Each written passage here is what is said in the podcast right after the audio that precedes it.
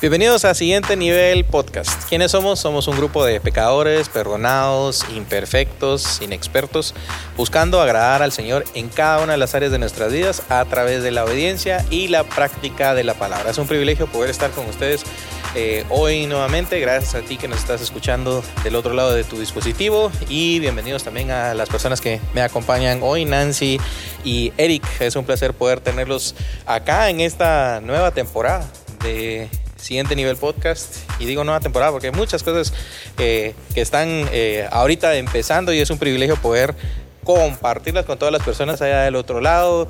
Eh, repórtate, haznos saber que nos estás escuchando nuestras redes sociales ahí en eh, internet. Estamos en Instagram y estamos en Facebook.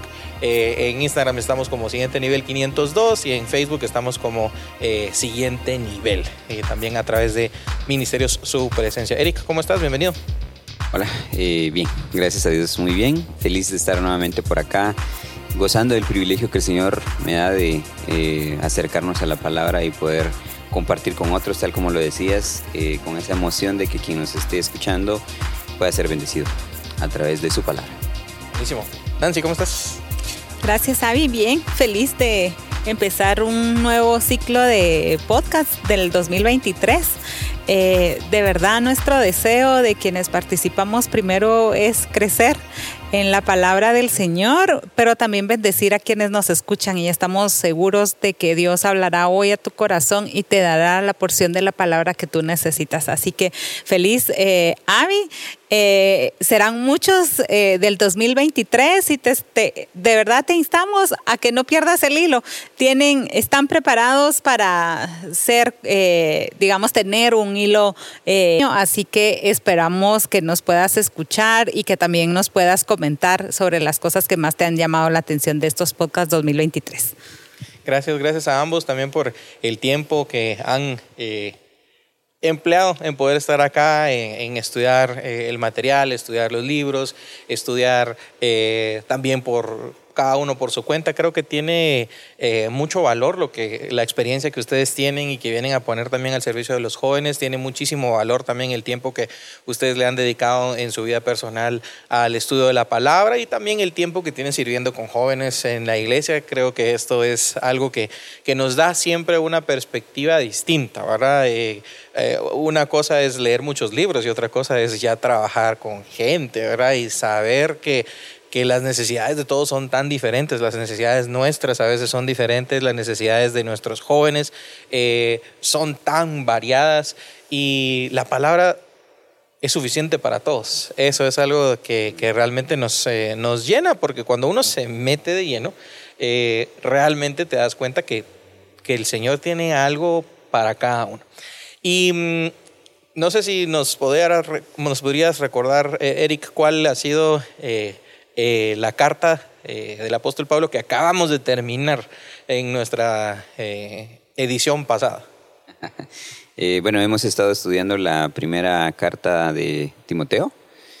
sí, creo que tuvimos una, un muy buen tiempo estudiándola y creo que por eso seguimos con este, esta continuidad, ¿no? De poder acercarnos ahora a la segunda carta y creo que eso es algo que, que, nos va a permitir crecer de una manera especial. Creo que el acercarnos de esta forma a la palabra nos da una forma distinta de apreciarla, ¿no? Eh, de hecho, en algún punto traté como que de, investigar si hay algún tipo de, de prédicas o podcast eh, que hablen acerca de Timoteo y curiosamente no hay. Eh, hay muy poco recurso de este tipo, ¿no? ya sea en YouTube o, o en podcast eh, pareciera que no hay de esa forma como un estudio completo de, de, las cartas. Entonces creo que eh, el Señor nos ha dado ese privilegio y bendición, ¿no? Buenísimo. Nancy, ¿tú qué dirías que tal vez es alguno de los mensajes que te dejó la primera carta de Timoteo, que también pudiste apoyarnos en algunos podcasts, también en algunos eh, live, ¿verdad? algunos siguientes nivel live? Em, ¿Cuál dirías que es uno de los mensajes que, que guardas en tu corazón de primera, la primera carta de Timoteo? Mira, yo creo que em, en lo personal, pero además eh, en los grupos pequeños de enseñanza que tenemos también como parte de los programas de crecimiento en la fe de siguiente nivel, es la responsabilidad que tenemos para con nuestros em, adultos mayores, en realidad nuestros papás o nuestras mamás cuando ya no estén en una etapa productiva. Em, si nos imaginamos a veces que nuestros papás eh, en algún momento de la vida, eh, ya no tendrán las mismas fuerzas que tienen ahora, pero quizá no eh, con el nivel de, eh, de precisión que te habla Timoteo, que te dice que quien no lo hace es peor que un incrédulo. E, e, es que no es como una recomendación, te dice simplemente que no das buen testimonio si estás en esa situación y no accedes a cumplir las necesidades de tus, en este caso de tus papás, ¿verdad? O habla en particular de las viudas, pero para mí ese eh, fue muy especial, eh, quizá porque mis papás están como entrando a esa etapa, pero también para los bastante jóvenes, 18, 19, 20, 21 años, saber de que la Biblia te dice, mira, y cuando estés en esta situación, eres peor que un incrédulo si tú no logras satisfacer las necesidades de tus, de tus adultos mayores o tus papás, digamos, ¿verdad? E, ese para mí es como bien práctico eh, y mi reto de todos los días, porque mis papás están en esa etapa, entonces es, ok, tengo, eh, eh, soy peor que un incrédulo si no atiendo a las necesidades de mis papás. Sí, y es lo que decíamos, ahora la Biblia habla a la necesidad de cada uno y también eh, creo que nos mueve en, la dirección que Él quiere movernos, ¿verdad? en tu caso, tú encontraste que esa era una de las formas en las que el Señor estaba moviendo y seguramente todos los que nos acompañaron en el estudio de la primera carta de Timoteo también pudieron darle seguimiento a esto y pensar, ¿verdad?, en, en qué es lo que el Señor me está, me está hablando. Y te animo a que si no has escuchado los podcasts anteriores, los puedas escuchar porque están pensados eh, en poder tener discusiones bíblicas, ¿verdad?, pláticas bíblicas, eh, comentarios. Eh, también desde la perspectiva pues de la experiencia de cada uno que el Señor nos ha permitido tener en el ministerio y la experiencia de vida. Hoy estamos empezando la segunda carta de Timoteo y mm, muchos podrán preguntarse, bueno, ¿y por qué debería de leer esta segunda carta de Timoteo? ¿verdad? Eh, ¿qué, me, ¿Qué me trae? Eh, a veces, eh, como vos decías, de repente no hay este tipo de, discusiones, ¿verdad? Eh, pareciera como que nos hace falta este tipo de discusiones allá afuera, este tipo de pláticas allá afuera, y, y, por eso mismo siento que algunas veces nuestros jóvenes no saben por dónde empezar a leer, qué leer o cómo leer. Em, eso me llamaba mucho la atención. No sé si, yo sé que los dos leyeron eh, segunda de Timoteo, la segunda carta de Timoteo, pero no sé si se cronometraron cuánto tiempo les tomó o si lo leyeron por partes, si lo leyeron un capítulo al día. Eh, no sé si lo lograste hacer. Ah, yo le calculé como 15, 15 minutos. 15 minutos. ¿Y tú? ¿Te cronometraste? No, la verdad es que no, no, me cronometré y los leí seguidos. Eh, ajá, corto, es corto, sí, son cuatro capítulos, entonces yo los leí seguidos. Sí. Eh, pues el libro que estamos ahorita, el, libro de la Biblia que vamos a empezar a estudiar es la carta de Pablo a, a Timoteo en la segunda carta. Y honestamente, si uno lo leyera de principio a fin, más o menos son unos 10 u 11 minutos. Son 10 u 11 minutos que se nos van eh, en las redes sociales como que es agua, ¿verdad? Eh, entre las manos, porque, no sé, a veces te estás tan metido en un video tras otro video, tras otro video, tras otro video, un post tras otro post, una historia tras otra historia, que que no sé si trabajas desde casa o ya estás en las oficinas, pero esto se ha vuelto un problema porque a la gente se le va de las manos el tiempo y no nos damos cuenta de eso. Y toma, eh, tomarse 10 minutos para leer segundo de Timoteo realmente es nada, ¿verdad? Es nada en, en el tiempo que invertimos en otras cosas. Entonces, a mí realmente darme cuenta de eso me pegó mucho, porque digo yo, bueno, ¿cuántas, ¿en cuántas otras cosas le dedico tiempo? Más de 10 minutos definitivamente y, estos libros de la Biblia que son tan valiosos, eh, que son tan ricos, digamos, en contenido, ni siquiera lo había pensado, ¿verdad? Eh, y creo que eso también nos anima a, decirles a los que nos están escuchando, tómense 10 minutos a leer la carta. Después de escuchar este podcast y tener una perspectiva un tanto diferente, pueden tomarse esos 10 minutos para leer la carta y no solo por requisito, ¿verdad? Porque a veces también creo que hemos caído en eso, Ahora Pongo mi plan de la Biblia y ah, ya solo con que ya tenga el chequecito de que ya leí hoy mi pedazo de la Biblia, nos conformamos, ¿verdad? Pero el poder tener esa, eh, esa perspectiva diferente a la hora de leerlo, creo que, creo que vale la pena. Hablemos un poco de Timoteo, eh, qué está pasando ya en esta segunda carta, dónde está Timoteo, cómo está Timoteo y cómo está Pablo. Eh, la forma en la que Pablo eh, escribe la primera carta es totalmente diferente a esta. Nancy, ¿qué dirías que son algunas de las cosas que han cambiado en Pablo ahora en esta segunda carta? sí, primero de que Pablo sigue en un, digamos, en una etapa de persecución. Estamos hablando más o menos eh, entre el año 64, 66 eh, después de Cristo. Entonces, toda la etapa de persecución de la iglesia. Pero em, la primera carta, eh, según eh, los comentarios que hay de la Biblia, es que Pablo estaba en un arresto domiciliario. Y un arresto domiciliario, por supuesto que tienes, digamos, ciertas limitaciones, pero no tienes limitaciones respecto a estar eh, en contacto con otras personas, no tienes limitaciones, por ejemplo, a poder satisfacer si quieres tus necesidades básicas de libertad, porque estás en tu domicilio. En esta eh, Pablo está encarcelado, Pablo ya no está ni siquiera con un arresto domiciliario, entonces está realmente en una situación donde además él dice que es muy probable que de esta le, siga la muerte.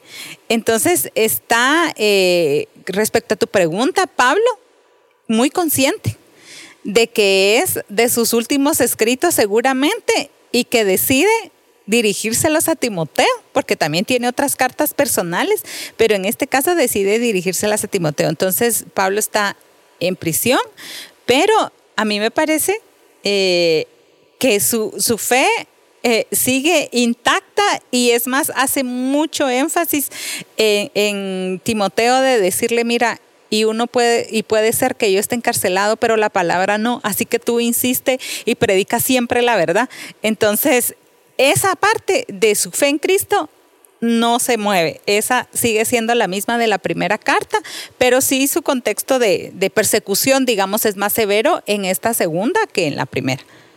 Considerando esto que, estamos escuchando de Nancy, ¿verdad? Que está eh, Pablo prácticamente despidiéndose, ¿verdad? Está dando sus últimas, eh, sus últimas ideas. Em, ¿Cómo recibirías esta información? Si vos fueras Timoteo y vos recibís esta información eh, sabiendo que Pablo ya está eh, próximo a su muerte, ¿qué, pasaría por tu mente si fueras Timoteo? Y, y también quisiera conocer tu opinión ya ahora, dos mil años después, ¿cómo la interpretarías para tu vida? Sí, a lo mejor voy a comenzar eh, con, con, la al revés. Eh, sí, porque creo que nos acercamos a una lectura de la primera carta en donde no teníamos este contexto todavía.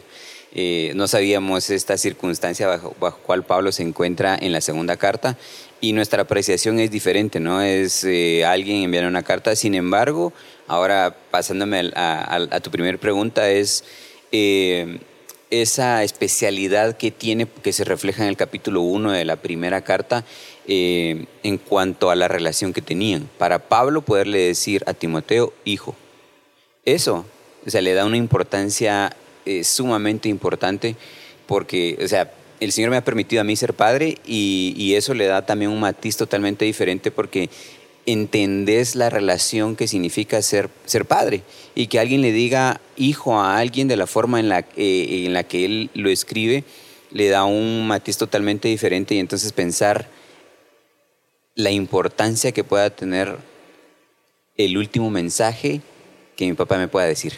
O sea, cuando lo, lo aterrizas de ese modo y lo interpretas de ese modo, creo que tiene un impacto emocional muy fuerte. ¿Verdad? Entonces ya ahora, dos mil años después, y ya con todo este contexto mío y, también apreciar el contexto bajo el cual la palabra se presenta, le da un impacto todavía mucho más fuerte, ¿verdad? Y creo que eh, de esos privilegios que el Señor nos da de podernos acercar a la palabra y poder tener este conocimiento, eh, creo que marca nuestra vida, marca nuestra forma de apreciar eh, las cosas que cada una de las personas han pasado, eh, eh, de esos héroes, ¿verdad? Que aparecen bíblicamente, de todas las cosas que han experimentado y poder nosotros tener acceso a esa información del contexto de, Pablo y de Timoteo también, creo que causa un impacto muy fuerte. Personalmente en mí, como papá, como hijo, como eh, individuo, como hijo de Dios, o sea, tiene muchos, muchas áreas en las cuales me ha impactado. Sí, en, este podcast de introducción a esta segunda carta, eh, sí les, confieso que, el poder ver esa, eh, la carta desde esa perspectiva, que son las palabras de Pablo a su hijo, pero ya estando eh, cerca, él sabe, ¿verdad? Y dice que, eh, que, sabe que su final está, eh, está cerca, em, hace que uno aprecie mucho más los dichos de Pablo.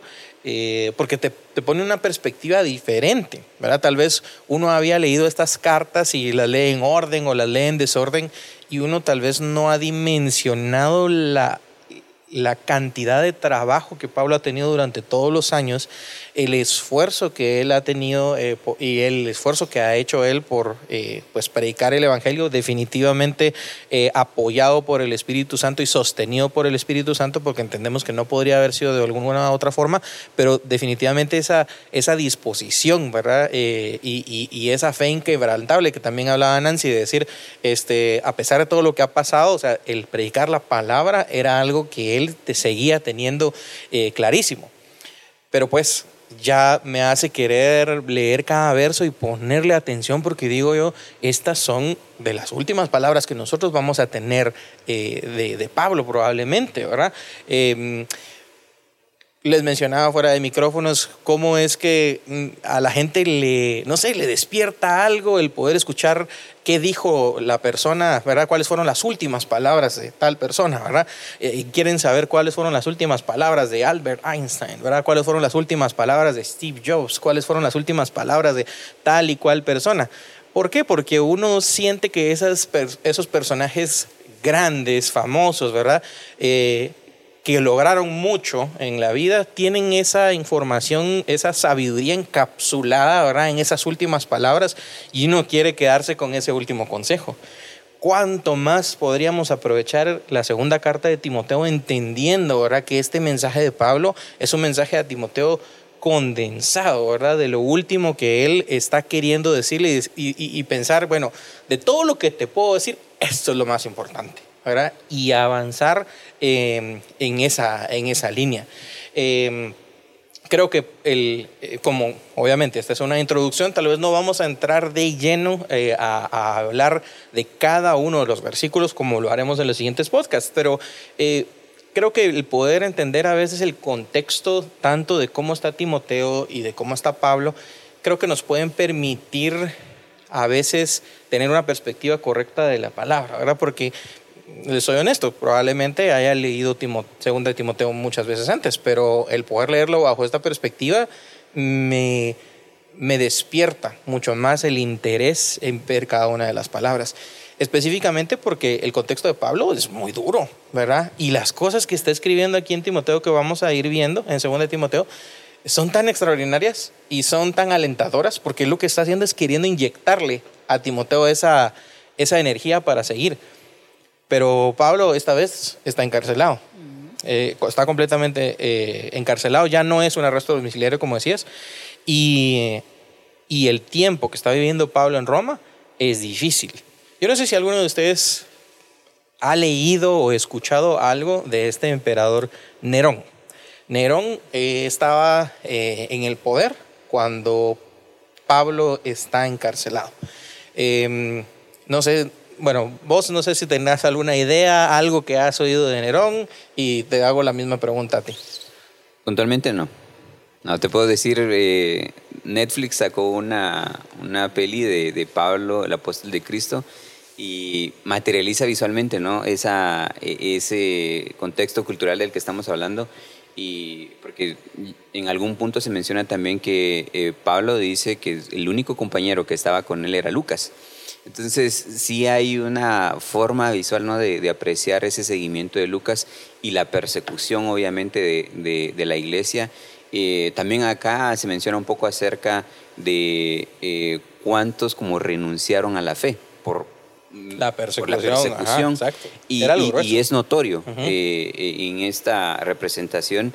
Entonces sí te deja una, una perspectiva como ya más visual, ¿no? La aprecias de ese modo y ahora sí es, sí es, sí es bien impactante y ahora la, la equiparas con, con, con, la palabra, creo que sí eh, deja un reto muy grande, porque pudiéramos pensar, nosotros no estamos ni cerca de, de experimentar ni, ni, persecución de la iglesia, ni estar encarcelados. Claro, claro obviamente sí. Entonces, eh, creo que eh, te permite apreciar de, de, un modo distinto pero no, específicamente en cuanto a Nerón.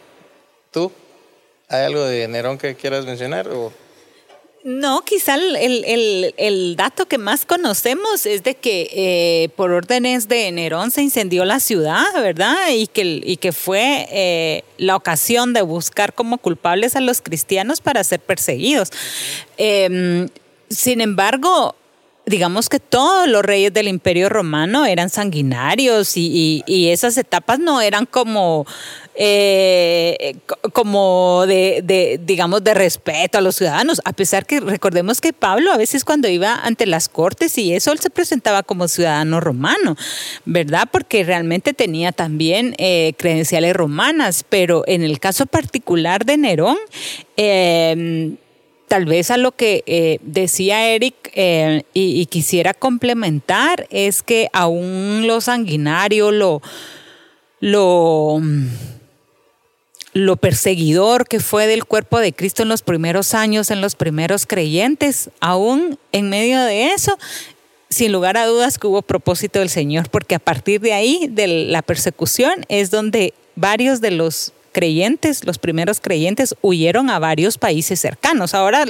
es que lo que pasa es que en la Biblia tiene como unos nombres que no los asociamos eh, ahora muy rápidamente, pero por lo menos debió de haber sido Turquía, Turquía, Grecia y unos muy cercanos de África sobre el Mediterráneo, ¿verdad? Porque no se, no se transportaba uno tan rápido como ahora, pero digamos que, que, que sí, en el contexto de la época, ya el Imperio Romano era bastante sanguinario y no digamos Nerón, que incluso en, lo que comenta Eric, eh, hay historiadores que, que, narran justo la época de Nerón, donde los cuerpos de los primeros cristianos eran usados como antorchas.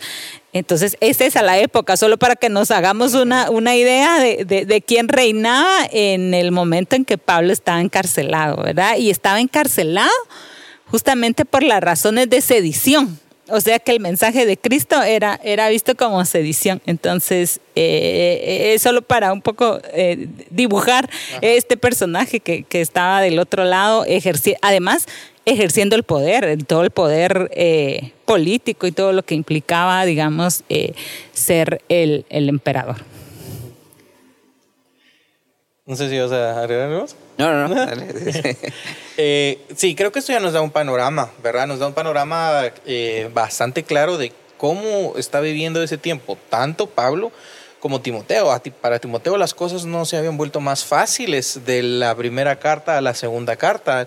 Eh, simplemente el enfoque de las cartas son diferentes, ¿verdad? El, el enfoque de la primera carta fue mucho más cargado de doctrina, más instrucciones precisas de cómo eh, guiar a la iglesia, ¿verdad? De qué hacer en ciertos casos específicos.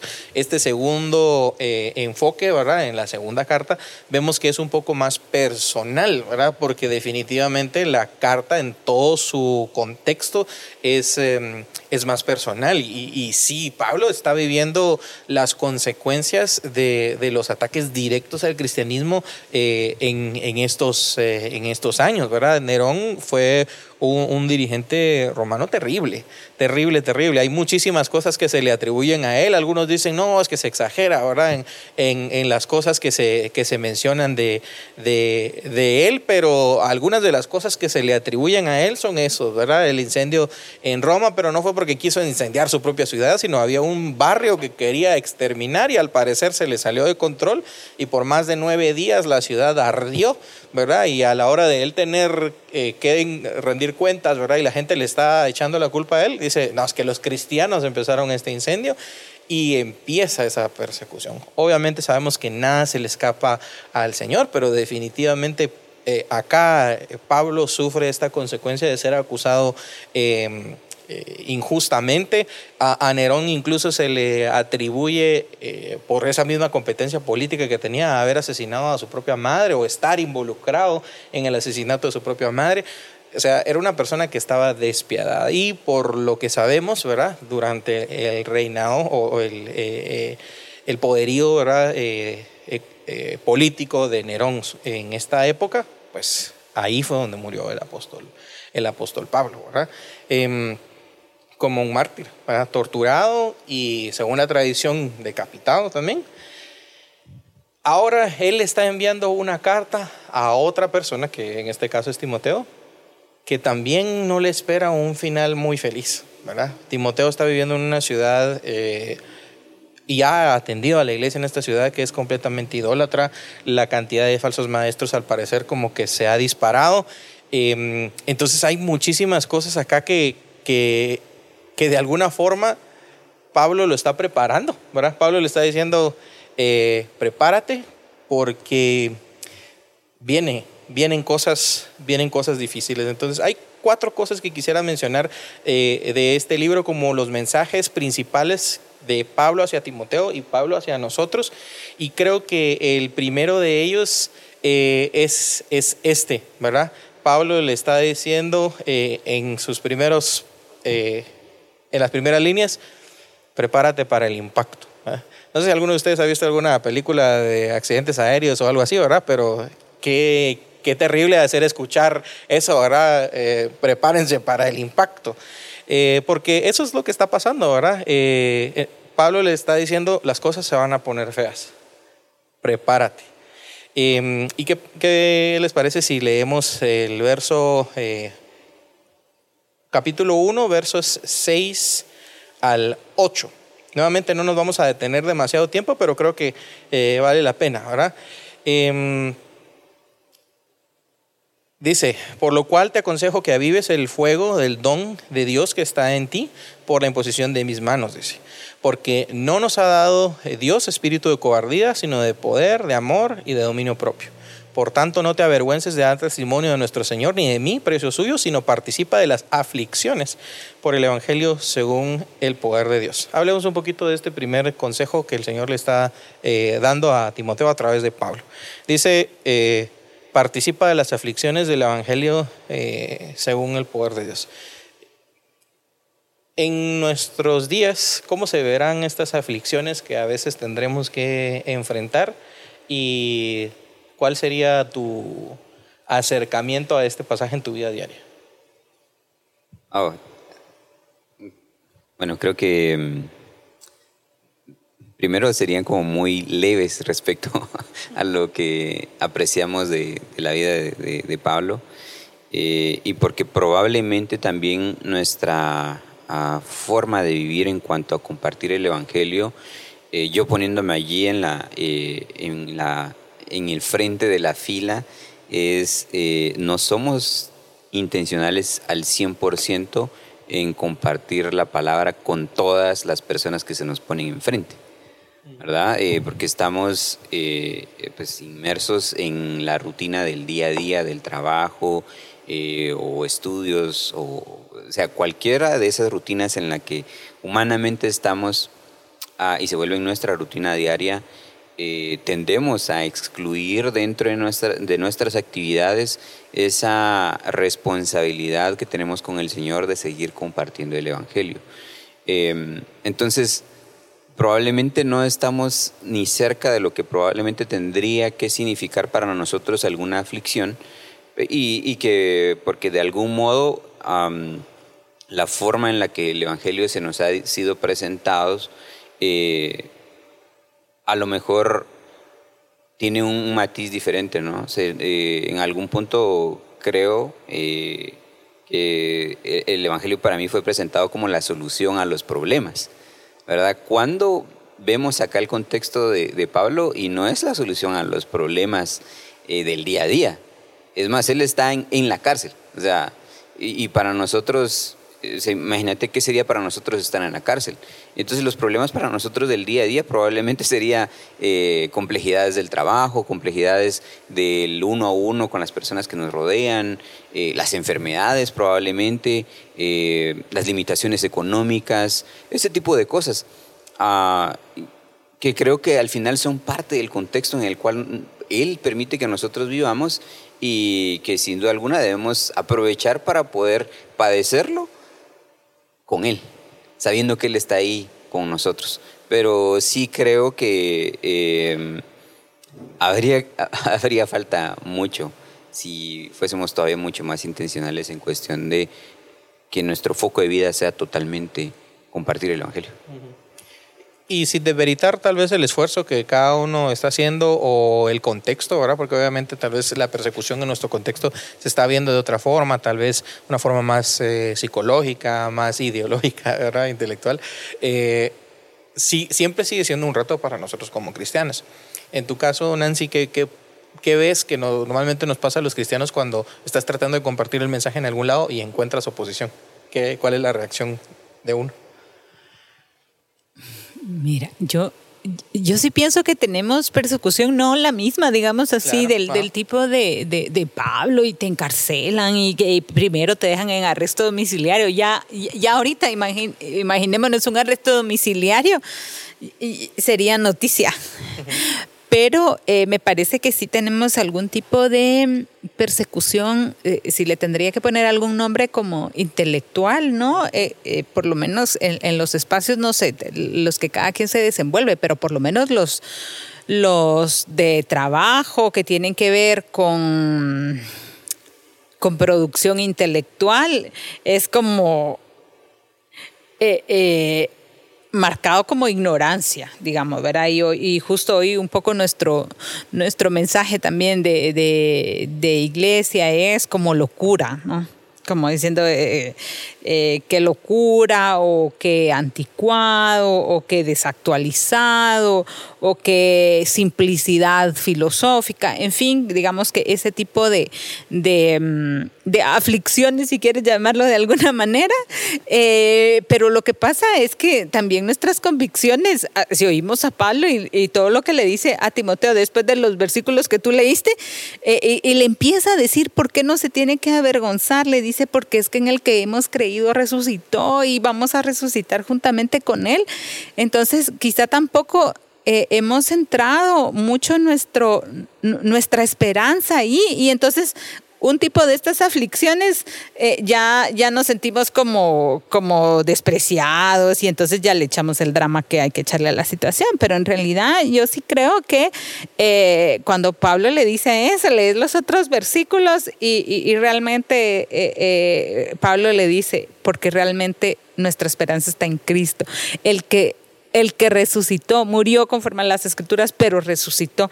Entonces, cuando le termina de decir eso, ya después habla de otras cosas, ¿no? Pero, eh, pero me parece que nosotros quizá para temas un poco prácticos le podríamos dar la vuelta y decir, no, es que mi esperanza está en el que resucitó. Y yo de ahí eh, no puedo tomar estas, eh, estas si quieres, eh, como aflicciones, pues, porque en realidad son, eh, no sé, como ah, estás fuera del lugar, eh, que eso es muy frecuente, ¿no? Cuando das tu punto de vista de por qué cosas y quizás si quieres más prácticas trayéndolas a la Biblia, ¿qué te dice el consejo bíblico? Yo voy a tocar un tema quizá un poco, no voy a profundizar, pero en mis conversaciones con mis amigas y dicen, sí, es que ya tenemos hijos donde tenemos que hablar de sexualidad y hablamos temas, ¿no? Y yo le digo, no, es que mis hijos de su mamá van a oír que hombre y mujer los creó.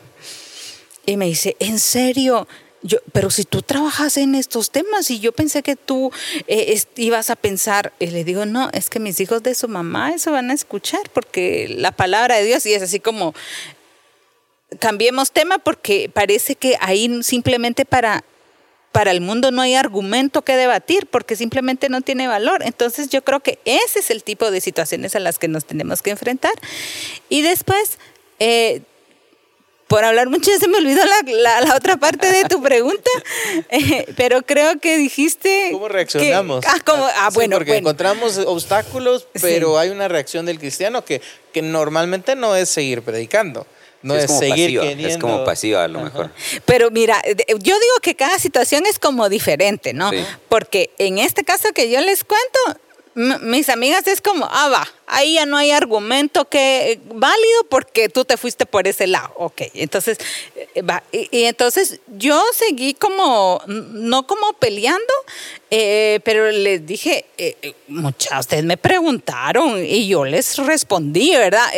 Ellas sí pueden dar sus argumentos, pero el mío, ante los ojos, no era argumento que, que, ameritara, ¿no? Seguir en, en la conversación. Lo que sí es cierto es que eh, quizá uno no deja de sentir que si tus lazos y la profundidad de, tus lazos se pueden romper. Es decir, yo ese día sentí, ah, nos juntamos para, para saludarnos porque íbamos a terminar el 2022, pero no dejas de sentir eh, eso y al final, no sé, en una conversación quizá un poco más eh, privada con, con, con ah. mi esposo, le digo, bueno si ese es el costo y yo tengo que mantenerlo a costas de decir lo que no es, pues Qué pena, ¿va? Porque, porque la amistad para mí es eso, es profundidad y es sinceridad, ¿no?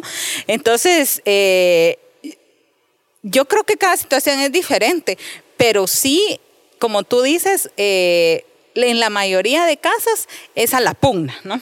A la pugna o, o uno que, que, se siente, bueno, mejor ya no sigo porque es que mejor voy a evitar la discusión, pero en este caso sí les, a mí me pasó lo contrario, es como diciendo, ah, ya, eso no es argumento y se cerró la, la discusión, ¿no?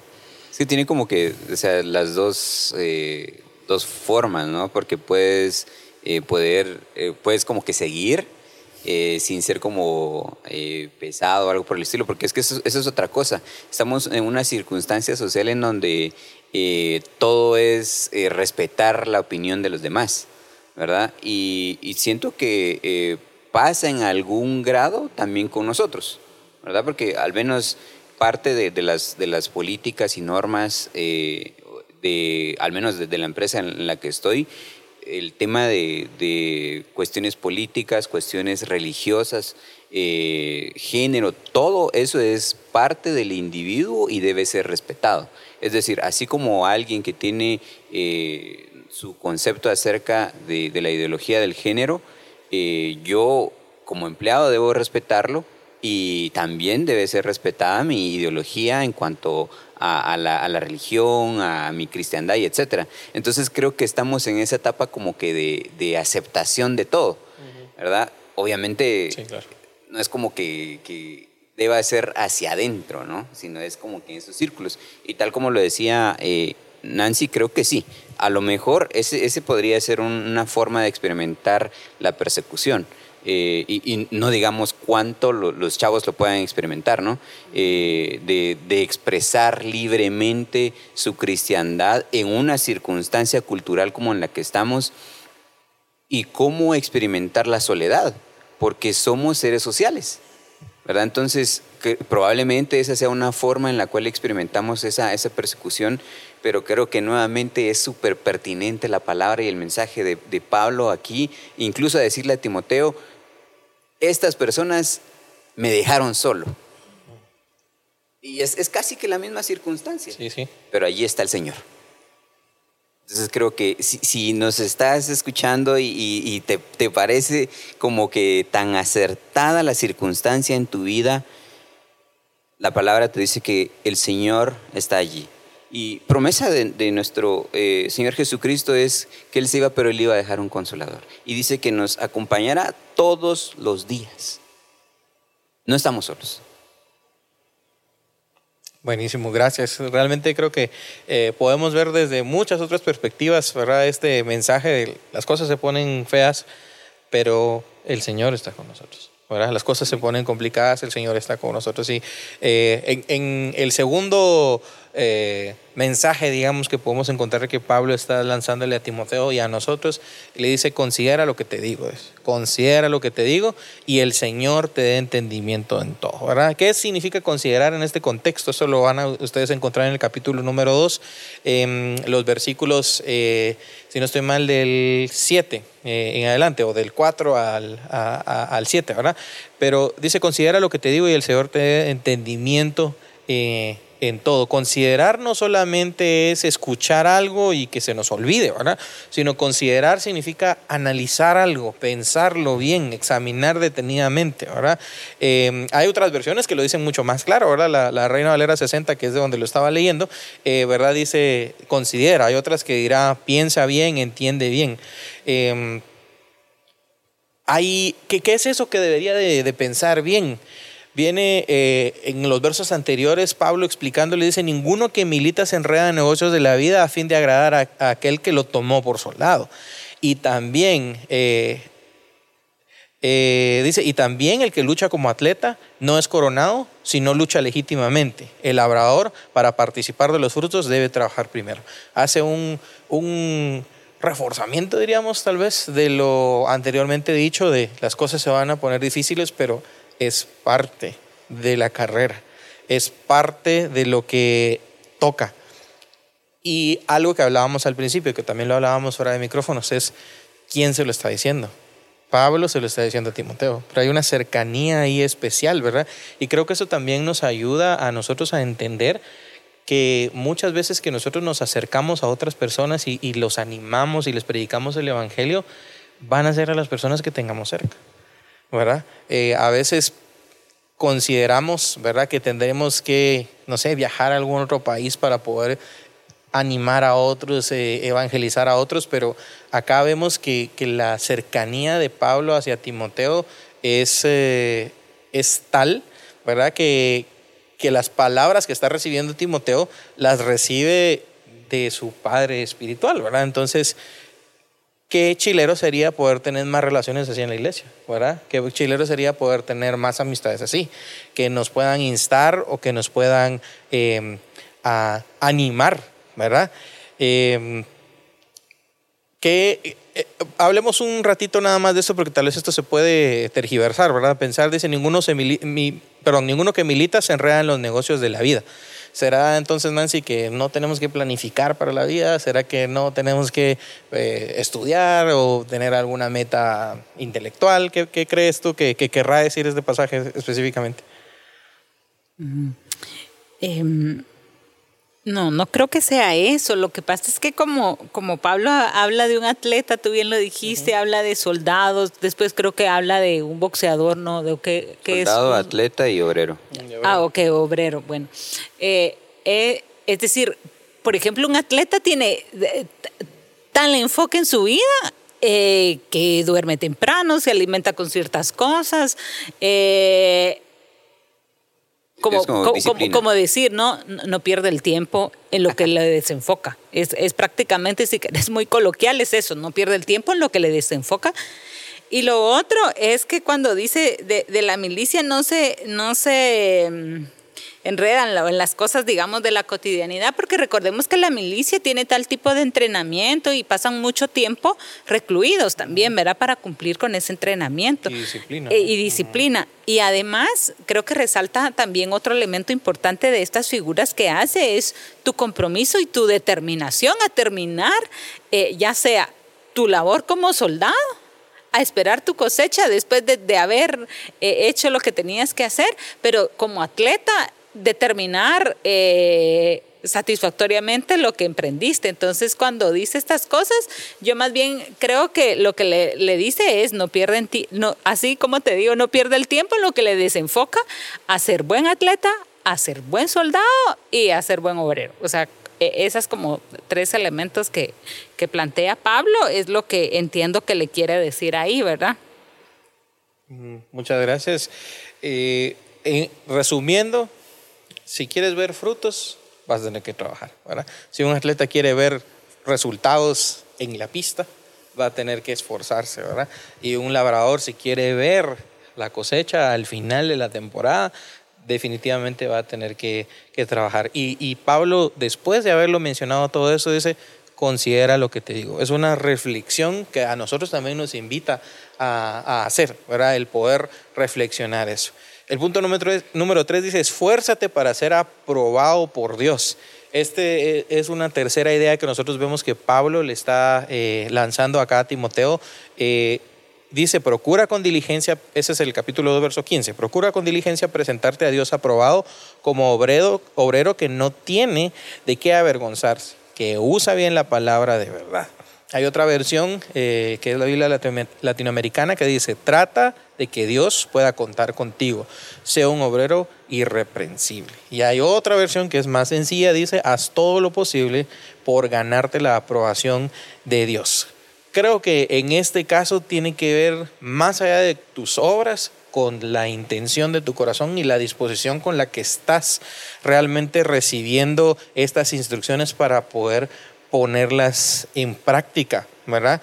Em, hablemos un poquito de, de esto sabemos nosotros, por el contexto completo de la palabra, que nosotros, por nuestras propias fuerzas, no podemos ganarnos absolutamente nada, ¿verdad? Pero en el contexto de Timoteo, eh, ¿en qué cosas, eh, Eric, crees que eh, Pablo le está diciendo que se, que se esfuerce? ¿Cuáles eran sus retos? De repente, ¿cuáles eran algunas de sus debilidades? Y ¿Y a qué está siendo llamado entonces Timoteo con esta frase? Esfuérzate para ser aprobado por Dios. Creo que probablemente no pueda como eh, descifrar la debilidad de, Timoteo como tal o las debilidades de Timoteo, pero creo que es, algo sí es bien evidente. Eh, que la forma en la que podemos ser aprobados, o, también como lo muestra aquí Pablo, de cómo podemos ser aprobados delante del Señor, y en este caso eh, puntualmente de Pablo a Timoteo, es la, la como el conocimiento de la verdad que sigue siendo la, palabra, la práctica de ella, que es la piedad. Em, y creo que, es eso, ¿no? Porque creo que más adelante en el, siguiente capítulo es donde menciona que siguen habiendo enseñanzas eh, como tergiversadas. Entonces él pide que siga siendo fiel a la verdad. Entonces, es eso, ¿no? Que, eh, que no se desvíe, que no le busque otros significados, que siga siendo intencional en que la verdad es la que sea practicada, porque es a través de, de esa práctica que vas a ser aprobado. Pero si no conoces la palabra, ¿cómo vas a ser aprobado?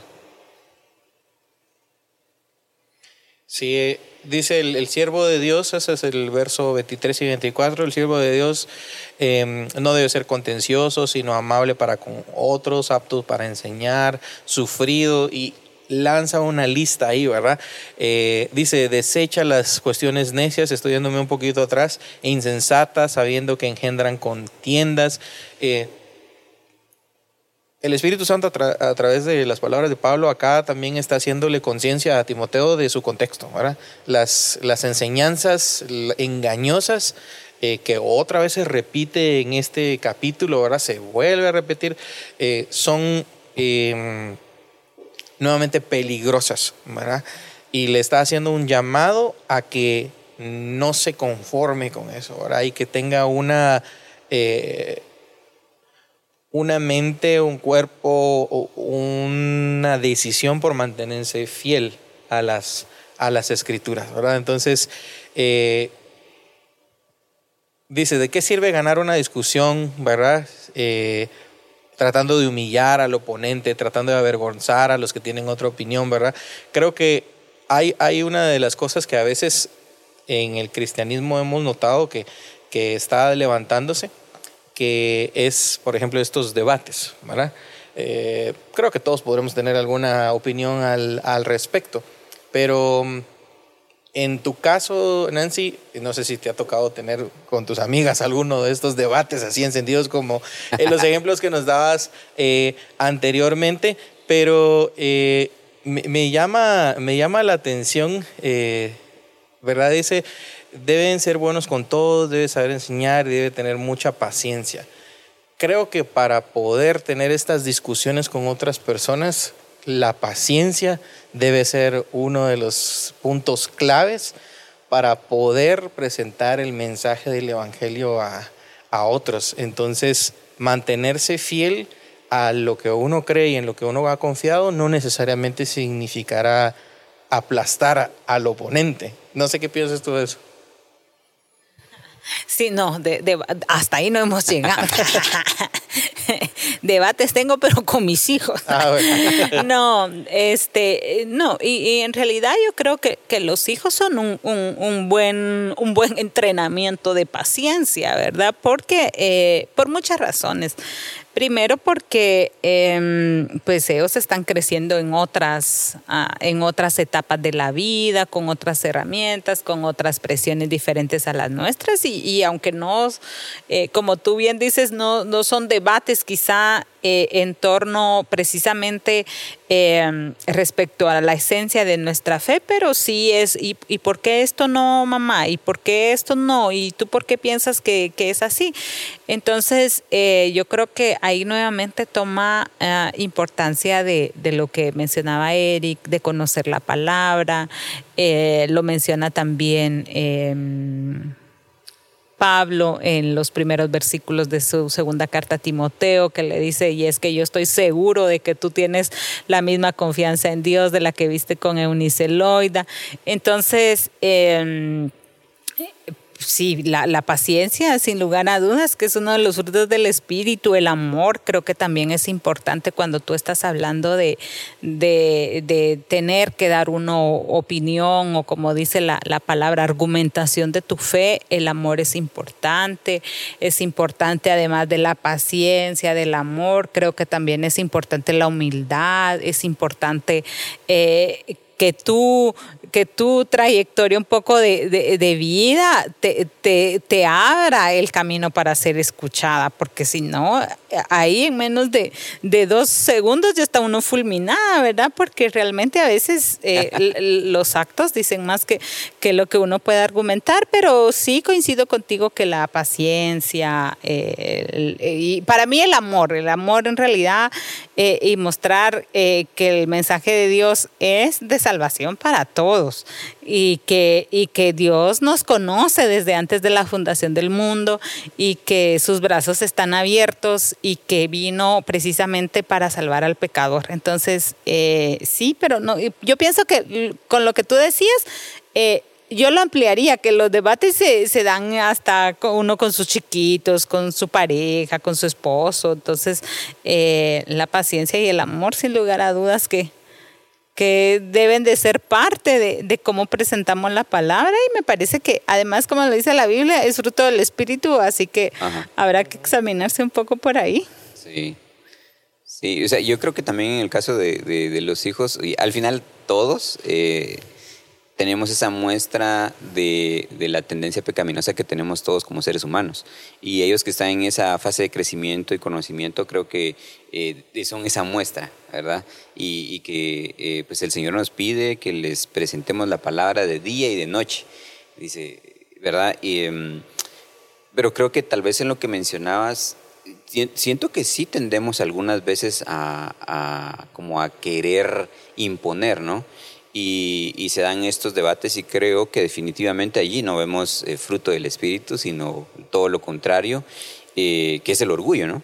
Algunas veces el orgullo mismo es el que nos, lleva a querer que nuestra idea es la que, la que predomine. Eh, pero cuando, tal como lo menciona Nancy, en cuanto al amor, es el amor el que nos va a mover, porque no quieres como como convencer de que lo que estás diciendo eh, es lo que debe de ser, sino que es el amor de Dios el que te mueve a presentar el Evangelio porque quieres que también sean alcanzados como fuiste alcanzado. Y cuando es de esa manera, entonces tienes acercamientos totalmente diferentes, como lo mencionabas, en cuestiones de, de ser intencionales en la amistad porque entonces es porque tienes ese, ese sentir de que aquella persona también sea alcanzada. Y es ahí, como decía Nancy, ¿no? de, que la misma palabra nos recuerda que eh, el Evangelio no tiene excepción de personas, es para todos. Eh, Jesucristo decía que él deseaba que todos eh, llegaran al conocimiento de Él. y entonces nos pone en esa perspectiva de yo tengo que tener amor para todos, ¿verdad? No del mío, porque e, este amor humano es súper corto y limitado, sino es ese fruto del Espíritu el que me debe mover entonces a, presentarlo de esa forma, de una forma amorosa. ¿verdad? Entonces, eh, creo que ahí es en donde tal vez cobra sentido el por qué le dice Pablo, no, no le des seguimiento a, esas pláticas eh, vanas, ¿verdad? Porque tal vez es vanidad tuya de querer que tu idea es la que cobre eh, eh, más valor que las demás. Y el punto último que, quiero tratar con ustedes es el consejo final de Pablo en el capítulo número 4 de predicar la palabra. Y esto empieza desde el capítulo 13, en el verso 14 dice, pero tú, Persiste en lo que has aprendido y te persuadiste sabiendo de quién has aprendido y que desde la niñez has sabido de las sagradas escrituras, las cuales te pueden hacer sabio para la salvación por la fe que es en Cristo Jesús. Y aquí está este verso eh, que tal vez lo hemos escuchado muchas veces, pero tal vez no lo habíamos ubicado, ¿verdad? Y es, toda la escritura es inspirada por Dios y útil para enseñar, para redarguir, para corregir, para instruir en justicia, a fin de que el hombre de Dios sea perfecto eh, enteramente preparado para toda buena obra. Y luego empieza el capítulo número 4 haciendo em, un, barrido, pero eh, me llama la atención el lenguaje que está hablando, eh, que, que, está usando Pablo acá. Dice, te encarezco, dice, delante de Dios y del Señor Jesucristo que juzgará a los vivos y a los muertos en su manifestación y en su reino que prediques la palabra, que instes a tiempo y fuera de tiempo, redarguye, reprende, exhorta con toda paciencia y doctrina, porque vendrá tiempo cuando no sufrirán la sana doctrina, sino que teniendo comenzón de oír, se amontonarán maestros conforme a sus propias concupiscencias y apartarán de la verdad el oído y se volverán a las fábulas. Sé tú sobre todo, soporta las aflicciones y haz la obra de evangelista cumple tu ministerio. Algunos dicen este es el resumen de toda la carta, ¿verdad? Tú sé sobre en todo, soporta las aflicciones, haz obra de evangelista y cumple tu ministerio. En ninguno de los otros versos anteriores vemos esto, ¿verdad? Dice, te encarezco, te pido, te insto, ¿verdad? Esto nos hace recordar entonces, o, reflexionar, mejor dicho, en que estas palabras son súper importantes, ¿verdad? Eh, Pablo le está diciendo así como, Tal vez habrá algunas otras cosas que no logremos cubrir en, estos temas, pero esto, ponle atención, ¿verdad? Recordemos otra vez, Pablo está haciendo un condensado de todo lo que quiso explicarle a Timoteo, tal vez antes, y dejarle por escrito, ¿verdad? Antes de que él falleciera. Y eh, esto nos, nos hace meditar definitivamente, ¿verdad? En todos los puntos que hemos, eh, que hemos visto hoy. Predica la palabra. Y predicar la palabra es anunciar todo el consejo de Dios, ¿verdad? No solamente los versículos que nos convienen, o no solamente los que nos gustan, o no solamente, como decía Eric, lo que nos hace sentir orgullosos, ¿verdad? Porque sé que aquí tengo razón, sé que yo puedo tener los argumentos como para debatirle a alguien y ya no se trata de la palabra y predicar la palabra, sino de mantener mi orgullo, ¿verdad? Y qué tan, eh, qué tan difícil puede ser, eh, puede ser esto, ¿verdad? Entonces, eh, quisiera después de haber comentado estos cuatro puntos eh, principales que, creo que podemos encontrar en los cuatro capítulos, ¿verdad? El primero eh, era prepárate para el impacto. El, eh, el, Señor le está diciendo a través de Pablo, las cosas se van a poner difíciles, pero yo voy a estar contigo, ¿verdad? Le, le dice el Señor. considera lo que te digo, es Piensa, piensa exactamente todo lo que te estamos, eh, que te estoy diciendo, Pablo. Esfuérzate para ser aprobado por Dios y todo lo que eso implica que hemos platicado. Y la última eh, reflexión y recomendación, eh, predica la palabra. Ya tomando todo esto en cuenta, Nancy, todo lo que tú ya sabes del contexto, todo lo que tú ya sabes que, que le pasó a Pablo y que le pasó a Timoteo, ¿verdad? Eh, sabemos que por la tradición Pablo fue eh, decapitado, eh, torturado. de Timoteo no hay una, una fuente, digamos, única en la que sepamos a ciencia cierta qué pasó. Algunos dicen que, fueron, que fue torturado, que fue vapuleado y así murió. Otros dicen que murió arrastrado por un caballo como parte de una tortura. esta carta es de un mártir hacia otro mártir. esta carta es de alguien que está recibiendo la estafeta de otro, ¿verdad? Em, ¿Qué deja en tu corazón eh, la lectura de Timoteo y la, eh, y la perspectiva ahora que tenemos de Pablo y Timoteo bajo su contexto histórico.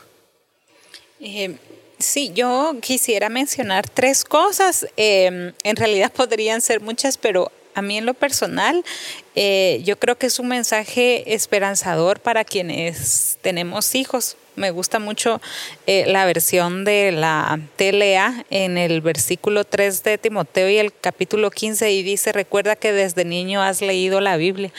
Entonces, y que sus enseñanzas, dice, pueden hacerte sabio. Y yo creo que ese es un mensaje esperanzador para nosotros y para nuestros hijos. ¿Qué tenemos que hacer? Leamos con ellos la palabra. Ese ah, yo sé que no necesariamente es como eh, uno de los, eh, si queremos, es como un mensaje eh, del contexto que, que, Pablo le da a Timoteo, pero para mí cuando hace la introducción y le dice, yo sé que tú confías en Dios como lo hizo Eunice y, y mm, y Loida. Entonces, y cuando lo vuelve a decir aquí en el versículo 3 es, o si yo soy mamá o soy papá y quiero buscar o quisieras buscar un libro de cómo hago de mi hijo una buena persona, cómo hago de mi hijo, aquí en Timoteo empezamos a leer los primeros versículos y encuentras eh, consejo práctico también aquí en el versículo 3. Otro elemento es que siempre le dice, eh, y tú lo mencionaste, y siempre da la buena noticia. A mí me parece que aunque lo recalca mucho, para mí esa buena noticia está muy clara, por supuesto, en uno de los libros también escritos por Pablo, que es en Corintios 15, 3 eh, y 4, que dice, lo primero que les enseñé fue lo mismo que yo aprendí, que Cristo murió en lugar de nosotros, que éramos pecadores, tal como lo enseña la Biblia, que fue sepultado y después de tres días Dios lo resucitó. Esa era la buena noticia y eh, la esperanza por la cual eh, Pablo decía, y he acabado la buena batalla y aunque estoy en sufrimiento, le decía, ah, como tú decías en uno de los primeros puntos, prepárate para el impacto, pero también prepárate porque tú tienes esperanza y, y todos tenemos esperanza. Y uno tercero, quizá un poco menos, ya no llegamos a verlo, pero que muestra esa relación de cercanía que tenía Pablo con Timoteo y le dice, ven a verme a Roma antes del invierno, antes del invierno, ha de ser antes de finales de noviembre, diciembre en nuestro calendario actual. Y le dice, y, tráeme el abrigo que dejé en casa de, tiene un nombre como, como raro, pero está aquí en el versículo 4 que lo leí. Me recuerdo más la, la ciudad que dice en, a ver, déjeme que lo lea, que está... Eh, Dice, cuando vengas, versículo 13, tráeme el abrigo que dejé en la ciudad de Troade, en casa de Carpo, eh, y tráeme los libros y sobre todo los pergaminos. Eh, cuando tú hablas así con alguien, es, eh, es, una señal de que te es tan cercano que no necesitas darle más detalles, porque solo le dice, mira, y seguramente como le dice, ven antes del, del invierno y, y, tráeme de paso el abrigo. Entonces yo creo que está muy relacionado con algo que tú decías, cuánto necesitamos y cuánto deseamos eh, tener este tipo de, relaciones eh, pastorales, si quieres, o de instrucción en la vida, eh, con esa cercanía y con esa calidez que no necesitas mayor protocolo para, para relacionarte. Entonces, en esos detalles quizá de apertura de la carta que mencionaba también Eric, que le dice hijo, y en estas últimas tú te das cuenta que ellos tienen en, en realidad un una relación tan cercana, eh, tan sincera eh, y, y, además Pablo tenía tal nivel de conocimiento de Timoteo porque en algunas partes le dice, mira, y tú que eres joven, no te dejes de llevar de, de las pasiones de tu edad y en fin, eh, porque lo conocía bien, ¿verdad? Entonces yo creo que esa, esa forma de cómo escribió la carta para un Timoteo que le era su hijo, su cercano, también me, me dejó una buena sensación de, de, cómo podríamos nosotros aspirar a tener una relación eh, eh, eh, nosotros dentro de la misma iglesia. Muchas gracias Nancy por compartir esos puntos tan importantes. Eric, en tu caso, también, ¿cuáles serían tus pensamientos finales acerca de la segunda carta de Timoteo y, y el contexto que vivimos? Yo creo que, eh, como decía Nancy al inicio, ¿no? hay como con muchas cosas que podrías decir y, y, a lo mejor eh, eh, como resumirlas es bastante complejo, pero a, lo mejor algo que, que me queda en este momento en mente, pensando también en el contexto cultural de, de, nuestros chavos, era ese tipo de circunstancias que probablemente podamos estar sometidos. a en la universidad, en el trabajo, para aquellos que, ya trabajan, es que probablemente vas a experimentar soledad. Y, lo vemos reflejado acá en, la vida de Pablo. Como llegar a, esa etapa, ¿no? En donde él le ha servido al Señor ah, de una forma eh, implacable eh, y ahora verse en sus últimos días en la cárcel, abandonado por sus amigos, o por aquellos que le acompañaron ciertos años cuando probablemente él andaba misionando de, lugar en lugar, pero ahora no, ahora él estaba en la cárcel y, se ve en, esa aparente soledad. Que probablemente lo, van a experimentar nuestros chavos, nosotros probablemente lo vamos a experimentar en el trabajo. O lo están experimentando. Eh, algo que, que, recuerdo de, Pedro y, trae ese, cuestionamiento de hemos de agradar primeramente a los hombres antes que a Dios. Y dice, de ninguna manera. ¿Verdad? Y, acá lo, lo vemos plasmado en la vida de Pablo. Él buscó agradar al Señor en todo tiempo y es el mensaje que le deja a Timoteo, ¿verdad? Busca ser aprobado. Y, y, ese es el consejo para ti para mí, para nosotros. Y que seguimos en esa lucha. Cuando te sientas solo, definitivamente el primero al que debemos ir es el Señor. Pero también para eso Él ha permitido que seamos familia. Y, creo que eso, eso, también es una invitación para ti. Si tú estás sintiendo alguna circunstancia en donde te sientes solo, no dudes en, eh, incluso si estás en otro país o algo, eh, eh, la distancia es la que marca el que podamos practicar una amistad eh, en una distancia corta, escríbenos. Y, seguro, eh, el Señor va a permitir que aún en la distancia, como lo vemos acá con, con Pablo escribiendo una carta que la comunicación no era como ahora que envías un mensaje y es instantáneo. Eh, tomaba días en que esa carta llegara. De hecho, algo que decía Nancy de, su apreciación, en donde Pablo le dice a Timoteo que eh, espera que llegue antes de que del invierno, pero o sea, en algún punto me hizo sentir como, como esa eh, probablemente tristeza, ¿no? De que él está escribiendo y no sabe si va a llegar antes de que llegue el invierno. Acá no. Acá estamos eh, a una distancia muy corta en comunicación digital. Así que, aunque sea lejos físicamente, pero podemos estar comunicados. No experimentes eh, este tipo de circunstancias solo. Sabemos que el Señor nos acompaña a través de su Espíritu Santo, pero también para eso ha permitido que exista la iglesia. Y para eso estamos, para seguirnos guardando y cuidándonos unos a otros.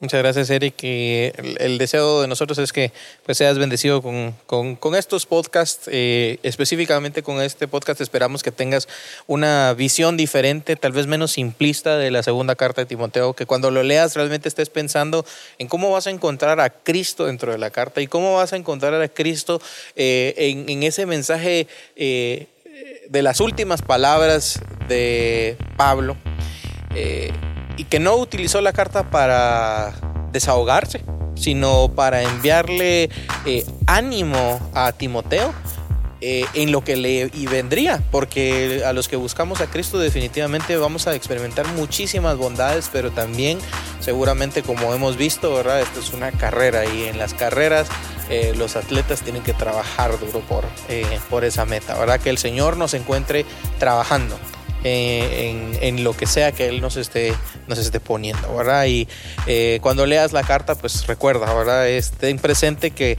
que, estás leyendo estas, estas palabras de este hombre de Dios hacia Timoteo eh, y a todos los que declararíamos después, ¿verdad? Seguir a Cristo. Ahora, comprométete en mantenerte en la verdad, así como Pablo le está instando a, a Timoteo. Y con este podcast específicamente, recuerda someter todo lo que escuchas a discernimiento, ¿verdad? Bajo eh, la lectura de la Biblia. Y si crees que hay algo que tal vez no se encuentra alineado a la palabra, haznoslo saber. Y como te mencionaba, nuestro deseo es poder bendecirte a través de estas pequeñas charlas y a través de la meditación y la práctica de su palabra. Y deseamos que tu vida sea bendecida completamente.